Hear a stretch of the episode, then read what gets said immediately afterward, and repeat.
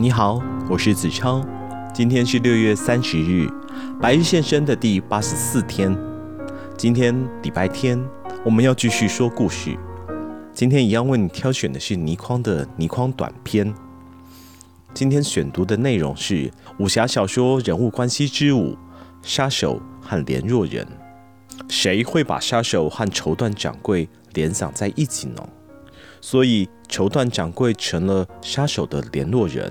或者就是为了要作为杀手的联络人，他才成了绸缎铺的掌柜。绸缎铺的掌柜几乎都有相同的外形。由于顾客多是女性，所以他们特别有耐性，脾气好，随和。背上插着一柄尺，点头哈腰的时候，那柄尺看来也特别的显眼。他自然和普通的绸缎掌柜不同，因为他是杀手的联络人。只有他可以找到神出鬼没的杀手，也不对，应该说，只有通过他才能和神出鬼没、下手万无一失的杀手取得联络。杀手受雇杀人，雇佣杀手者无权也不会过问杀手用什么样的手法杀人，只要在指定的日子之前被杀者死了，杀手的任务便已完成。雇佣杀手的在付了一半的费用之后，等到目的已达。就得依约付另外一半的费用。杀手是什么样子，甚至是男还是女，根本没有人知道，连联络人也不知道。杀手收的费用一律是信誉较好的银号所发出的银票，每张纹银一万两。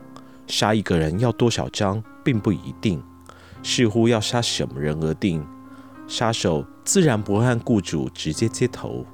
靠的就是他这个联络人，一匹一匹的丝绸由年轻的伙计抖开来，他背负着双手，站在顾客的身后介绍丝的色泽和质地。顾客是一个中年妇人，首饰宝光夺目，在看了七匹之后，仍然没有满意的，抬起头来，神情紧张娇怯。我看了多少匹了？他很有耐性地回答。七匹，顾客却坚持着，不，十匹。当同样的对白重复了三次之后，他虽然觉得奇怪之极，但是对方既然照逐要找杀手的暗号而来，他这个联络人自然必须负责安排，所以他压低了声音，请到内堂去，那里有进贡用的好绸。中年妇女的行动。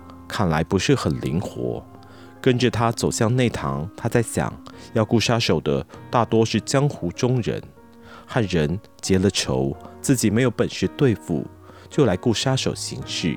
也有许多卑鄙的阴谋，例如杀了帮主，副帮主就顺理成章当了新帮主，甚至还咬牙切齿要为老帮主报仇等等，什么样的肮脏事都有。相形之下，杀手只管杀人，纯洁得像个婴儿一样。到了内堂，他真的在一个柜子中抽出了一匹鲜红色的丝绸来，在并着的两张紫檀木的八仙桌上摊开了少许。他发胖的手在柔滑的绸面上轻轻地抚摸着，并不望向对方。由于中年妇女看起来不像是江湖中人，所以他在考虑。自己是不是应该先开口？但是中年妇女已然迫不及待，压低了声音：“我要杀人。”中年妇女的声音甚至在微微发颤。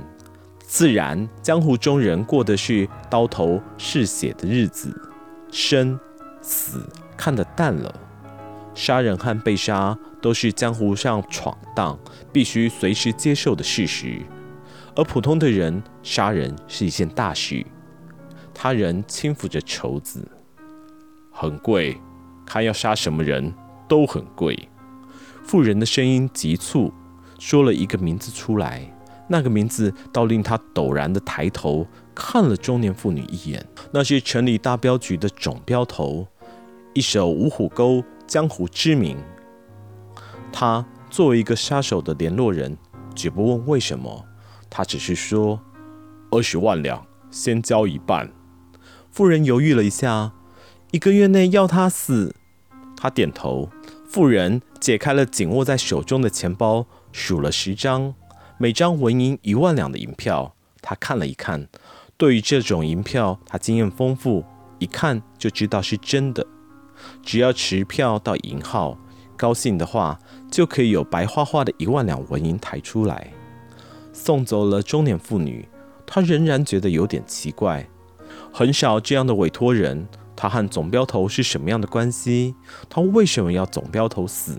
他照例把十万两银票扣下了六张，把四张放在离铺子不远的一堵砖墙中。只有他和杀手才知道的一个用砖块掩饰得很好的墙洞之中，再用一张小纸片写上被杀人的姓名，好让杀手去行事。他应该放九张银票在墙洞中，他抽一成佣，但是最近一年来他却只放四张，他所得的比杀手还多。人总是贪心的，杀手又无法和雇主直接见面。怎么知道杀人代价是十万两还是二十万两？杀手本来就只要十万两，他有本事叫雇主拿出二十万两来，那是他这个联络人的本领。他心安理得，不觉得有什么样的不妥。当天晚上，他把六张银票小心地放进一只镶满了宝石的小盒子，那里面至少有上百张同样的银票。他拍着盒子。知道自己这一辈子也花不了那么多的银子，可是不知道为什么，每当增多了几张，心中总是有一股异样的满足。他深深地吸着气，像是银票上有芳香四溢。然后他转身准备放好小盒子的时候，见到了日间曾经见过的那个中年妇女。在他还未有弄清楚是不是自己眼花的时候，一柄闪亮的匕首。已然插进他的心口。杀手需要联络人，老实的联络人。杀了不老实的联络人，可以再找新的老实的联络人，甚至是一样绸缎铺的掌贵。好啦，今天的百日先生又到了尾声，不知道今天这样的故事你还喜欢吗？杀手需要联络人，然而联络人到底有没有骗了杀手？杀手不知道，但是他总是有办法知道的。那么，白日先生，我们明天见。